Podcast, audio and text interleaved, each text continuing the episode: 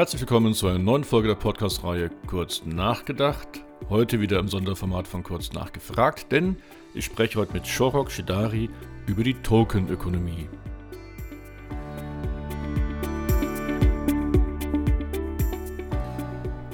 Mein Name ist Markus Disselkamp und mit der Tokenökonomie, damit meinen wir die Welt der digitalen Vermögenswerte.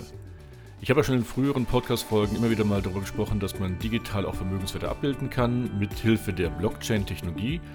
Und mit Char sprechen wir heute gleich darüber, dass es konkrete Lösungen gibt, um beispielsweise Vermögenswerte wie Edelmetalle, Kunst oder Immobilien oder Anteilen an Firmen oder gar nur an Zahlungsansprüchen digital abzubilden.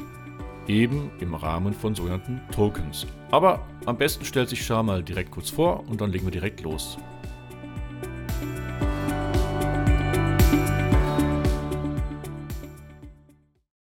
Mein Name ist Shordoch Shedari. Ich bin 35 Jahre alt und arbeite in der Innovationseinheit einer Privatbank in Frankfurt.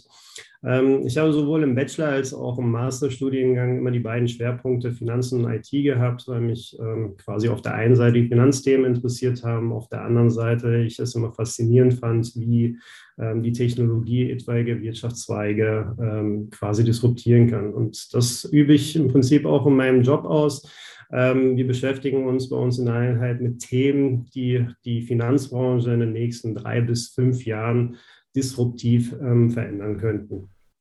Als Banker beziehst du natürlich jetzt diese Disruption durch die Token-Economy auf die Finanzbranche, aber wir werden noch gleich sehen, dass ähm, diese neuen technologischen Möglichkeiten auch enorme Auswirkungen auf alle möglichen Industrien und auch Dienstleistungsgewerbe haben werden.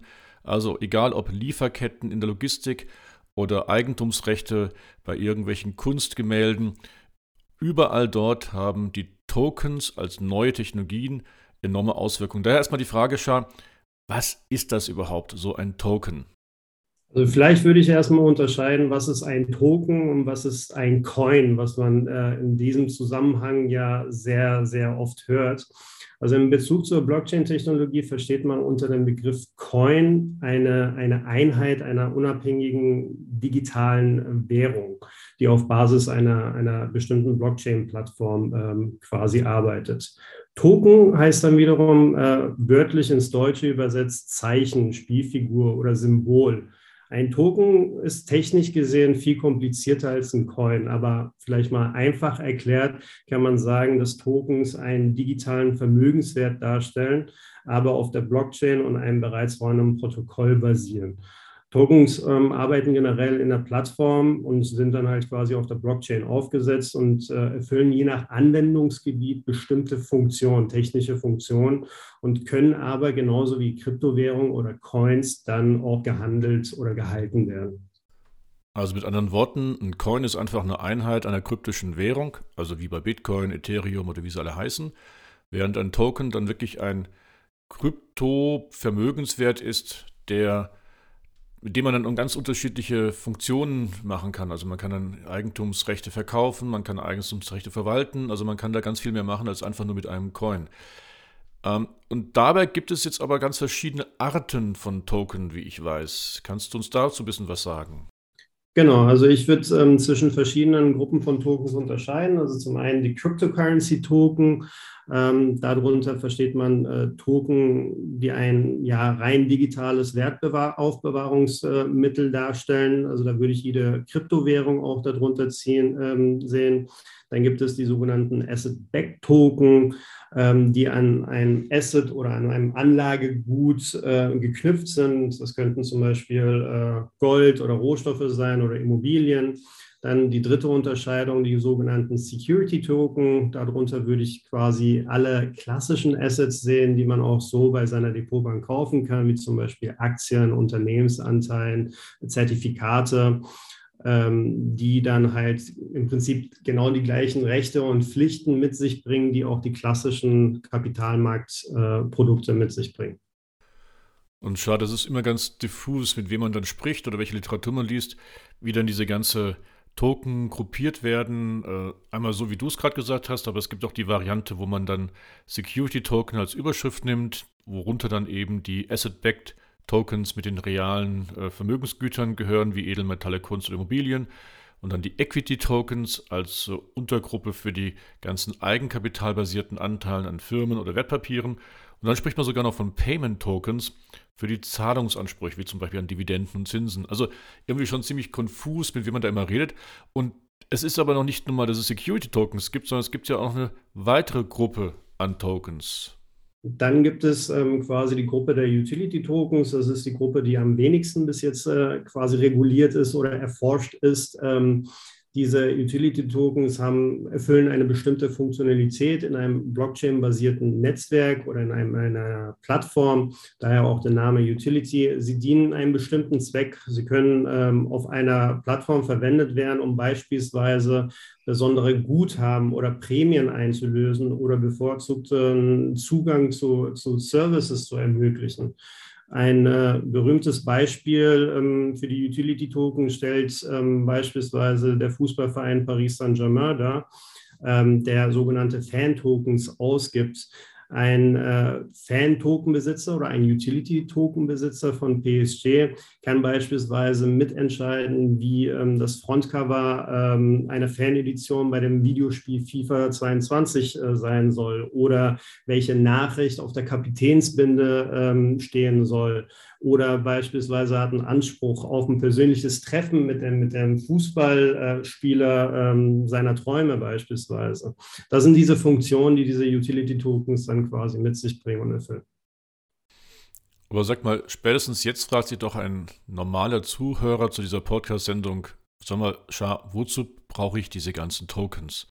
Der Charme eines Tokens aus Nutzersicht ist es, dass man technisch gesehen zum einen beispielsweise keine Depotbank bräuchte. Da wären die, die Eintrittsbarrieren relativ gering, um dann halt in diesen Token zu investieren. Die Eintrittsbarrieren sind auch dahingehend gering, dass man mit äh, quasi auf Mikroebene Investitionen tätigen kann. Ich könnte beispielsweise mit Hilfe der Tokenisierung 0,01 Windräder kaufen, wenn ich die Möglichkeit hätte, in einen tokenisierten Windpark zu investieren. Ähm, also ich habe dann als, als Nutzer die Möglichkeit, mit wirklich kleinen Mitteln in Sachen zu investieren, die dann halt perspektivisch auch liquide sein könnten, für die ich keinen Zugang habe. Beispielsweise könnte ich ein Quadratmillimeter eines Picasso-Kunstwerkes, was tokenisiert worden ist, mit meinem Smartphone kaufen. Diese Möglichkeit bietet die Tokenisierung perspektivisch.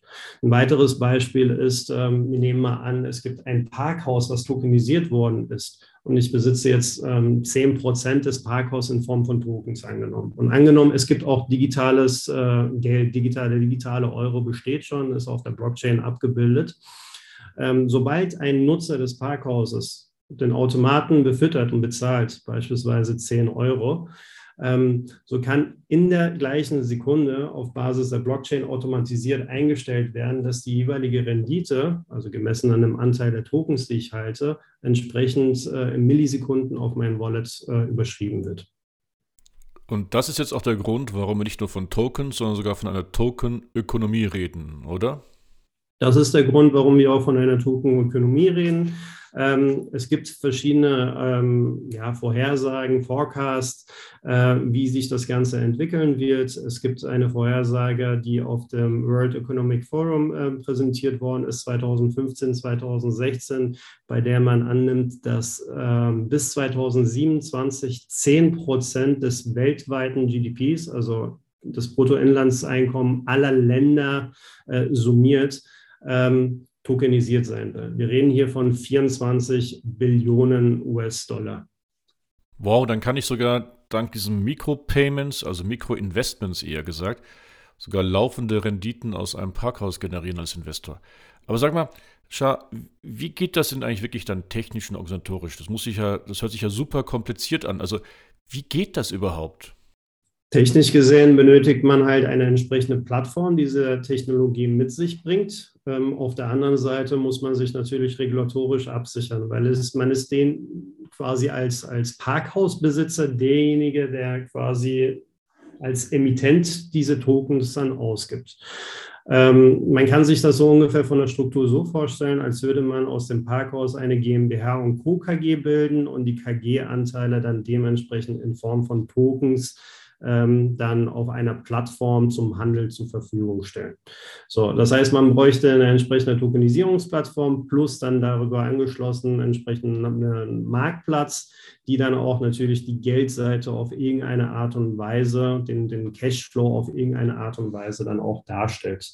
Diese Plattform gibt es schon, die Technologie hierzu ist verfügbar. Es gibt im Markt verschiedene Teilnehmer, die das äh, zur Verfügung stellen, die auch ähm, bei Bedarf mit einem auch diskutieren, auf welcher Blockchain das Ganze aufgebaut sein soll.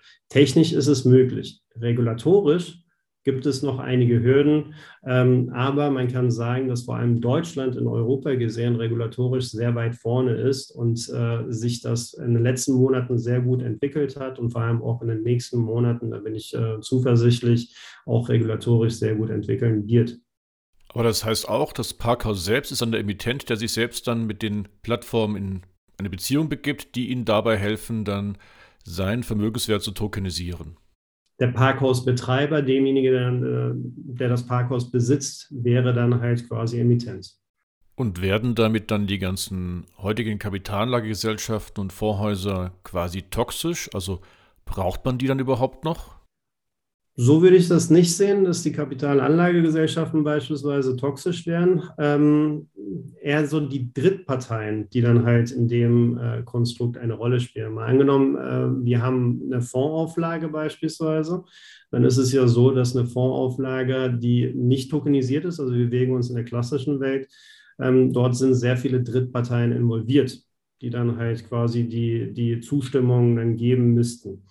Wenn aber eine Kapitalanlagegesellschaft oder halt ein Asset Manager in dem Fall die Möglichkeiten der Tokenisierung antizipiert und ähm, die Fonds dann tokenisiert, kann man das auch wiederum zu seinen Gunsten dann nutzen. Wenn man es nicht macht, klar, dann könnte es perspektivisch dann zu einem toxischen äh, Unternehmen sich dann entwickeln.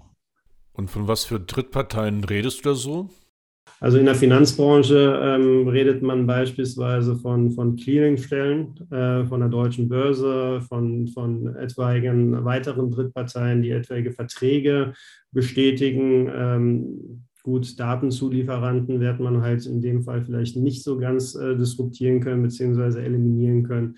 Die spielen dann auch eine Rolle. Also in der Finanzbranche, vor allem bei einem Vorauflageprozess, sind sehr viele Parteien involviert, die verschiedene Prozesse genehmigen bzw. ja freigeben. Das könnte man alles automatisieren, indem man auf eine ja, dezentrale Datenstruktur setzt, die manipulationssicher ist, wie zum Beispiel die Blockchain. Das heißt, ich habe nicht nur neue Möglichkeiten als Eigentümer, meine Eigentumsrechte zu wahren, sondern auch als Investor äh, oder eben Emittent ähm, Anteile an größeren Vermögensgegenständen auf viele, viele unterschiedliche Investoren zu verteilen. Äh, irre, was da die, die neuen Technologien, und du sagst ja nur beispielsweise Blockchain-Technologie, uns da alles ermöglichen die Technologie an sich bietet sehr viele Möglichkeiten und vieles davon befindet sich im Forschungsstadium. Dementsprechend ähm, wäre auch mein Appell an, an, an jedem, sich mit dem Thema tatsächlich zu beschäftigen und die Use Cases für den äh, bereichsspezifischen äh, Case dann quasi genau zu eruieren. Ähm, man muss natürlich alles mit Vorsicht genießen. Nicht alles macht wirklich Sinn. Nicht alles ist Gold, was glänzt. Dementsprechend äh, ist es sehr wichtig, die eigenen Recherchen einzustellen und äh, sich frühzeitig mit der Technologie zu beschäftigen. Es gibt viele Möglichkeiten. Ähm, man hat jetzt momentan auch einen sehr guten Zeitpunkt, um einen Einstieg in die Thematik zu befinden. Äh, aus meiner Sicht bewegen wir uns, äh, was das Thema angeht, aktuell äh, so in dem Zeitraum, wo sich die Internettechnologie ungefähr 1995, 1996 dann befunden hat, so dass man halt das irgendwie gut im Verhältnis setzen kann. Also wenn du 1995, 96 bei der Internetwirtschaft als Vergleich nimmst, da war ja schon gewisserweise fortgeschritten. Die hatte ja schon einen ganz guten Reifegrad erreicht und das bedeutet ja quasi bei der Tokenisierung und den ganzen Tokens, dass da auch schon ein ganz guter Reifegrad erreicht ist. Und hast du da auch noch andere Use Cases als das Beispiel gerade eben mit, der, mit dem Parkhaus? Also es gibt typische Use Cases, von denen ich mitbekommen habe, jetzt äh, vielleicht mal ähm, Immobilientokenisierung ist ein Use Case, was nahezu in jedem Podcast oder in jedem Artikel erwähnt wird. Ähm, dann die Tokenisierung von Wäldern. Also da kenne ich auch einen Case, beziehungsweise gibt es ähm, Forschungsprojekte, äh, die angegangen werden, dass man Wälder tokenisiert. Ähm, Leute, die dann halt quasi sehr viel Landfläche besitzen, vor allem Wälder, ähm, springen auf diesen Trip, um ihre Wälder zu tokenisieren, dass sobald ein Förster ähm, quasi ähm, ja, äh, einen Baum fällt, die entsprechende Rendite an die Tokenbesitzer dann überführt wird. Diesen Fall gibt es ähm, Oldtimer-Tokenisierung. Ähm, sehr viele wohlhabende Kunden äh, kaufen Autos als, als Vermögensanlage. Diese Gelder, also diese Anlagen sind erstmal illiquide. Das können sie nicht äh, quasi in Form von, von, von liquiden Mitteln, äh, hätten sie das nicht zur Verfügung, sodass man halt diese Oldtimer tokenisiert. Das geht sogar dahingehend, dass, dass Rennpferde tokenisiert werden. Auch diese Cases gibt es im Markt. Verstehe ich das richtig, dass es wirklich schon Oldtimer und Pferde gibt, die tokenisiert worden sind? Ja, beziehungsweise Forschungsprojekte. Ähm, diese Sachen wurden schon tokenisiert. Meistens ist es aber so, dass diese Forschungsprojekte nicht großartig äh, vermarktet werden, ähm, weil die sich ja noch aktuell im Forschungsprojekt befinden. Also das sind erfolgreich durchgeführte POCs, so gesehen. Aber dadurch, dass es halt keinen großen bekannten Marktplatz, schon gar nicht einen Sekundärmarkt dafür gibt, ähm, findet man das auch nicht. Das äh, erfährt man, indem man halt mit den Tokenisierungsanbietern äh, in die Gespräche geht. Dort stellen die einen die interessanten äh, Projekte dann auch immer vor. So, damit diese Tokens aber funktionieren, wird sehr häufig auch in der Fachwelt davon gesprochen, dass die in Verbindung mit sogenannten Smart Contracts stattfinden. Kannst du dazu auch noch was kurz sagen? Gut, ähm, wir hatten ja vorhin die Unterscheidung zwischen Coins und Tokens. Ne? Wir hatten ja gesagt, dass Tokens eine gewisse Funktionalität on top äh, quasi erfüllen können. Äh, Smart Contracts sind ja quasi auf der Blockchain programmierte schlaue Verträge. Das heißt, die Vertragsbestandteile, die auf einem ähm, ja, klassischen Papier unterschrieben sind oder festgehalten sind, können in Code übersetzt werden und auf der Blockchain quasi ähm, ja, äh, initiiert werden oder gespeichert werden. Ähm, Tokens haben die Möglichkeit, diese Funktionalität der, der Smart Contracts quasi auf der Blockchain dann auszuführen. Das heißt, wenn ich Tokenbesitzer bin, ein äh, Stück von einem Parkhaus in Form eines Tokens besitze, könnte ich, äh, habe ich mit meinem Token das Recht, ähm, Smart Contracts auszulösen, dass sobald einer Parkplatzgebühren bezahlt, ich dann die gewissen Anteile an Erlösen dann bekomme.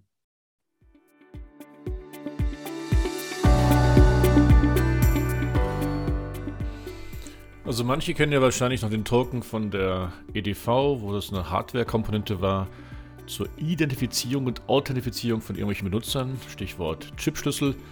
Aber jetzt sehen wir gerade durch den Beitrag mit dir, Schar, dass äh, die Tokens ja doch eine ganz andere Dimension erreichen. Hast du denn noch für die Zuhörer nochmal so einen, einen weisen Spruch, so ein, so ein, ein letztes Wort, ein letztes Statement?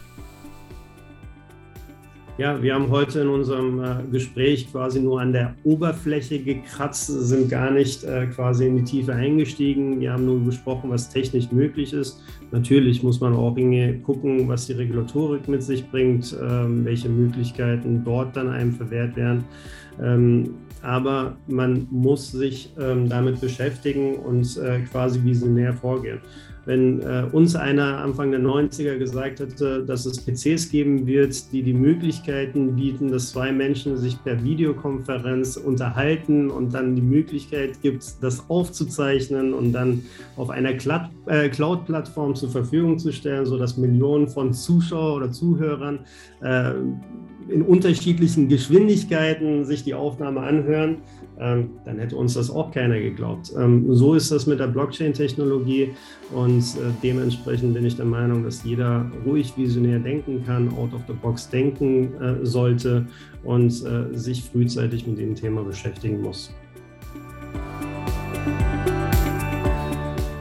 Ja, also mit anderen Worten, auch die Tokenökonomie ist ein wichtiger Bestandteil der digitalen Transformation, dem fortlaufenden Prozess des digitalen Wandels.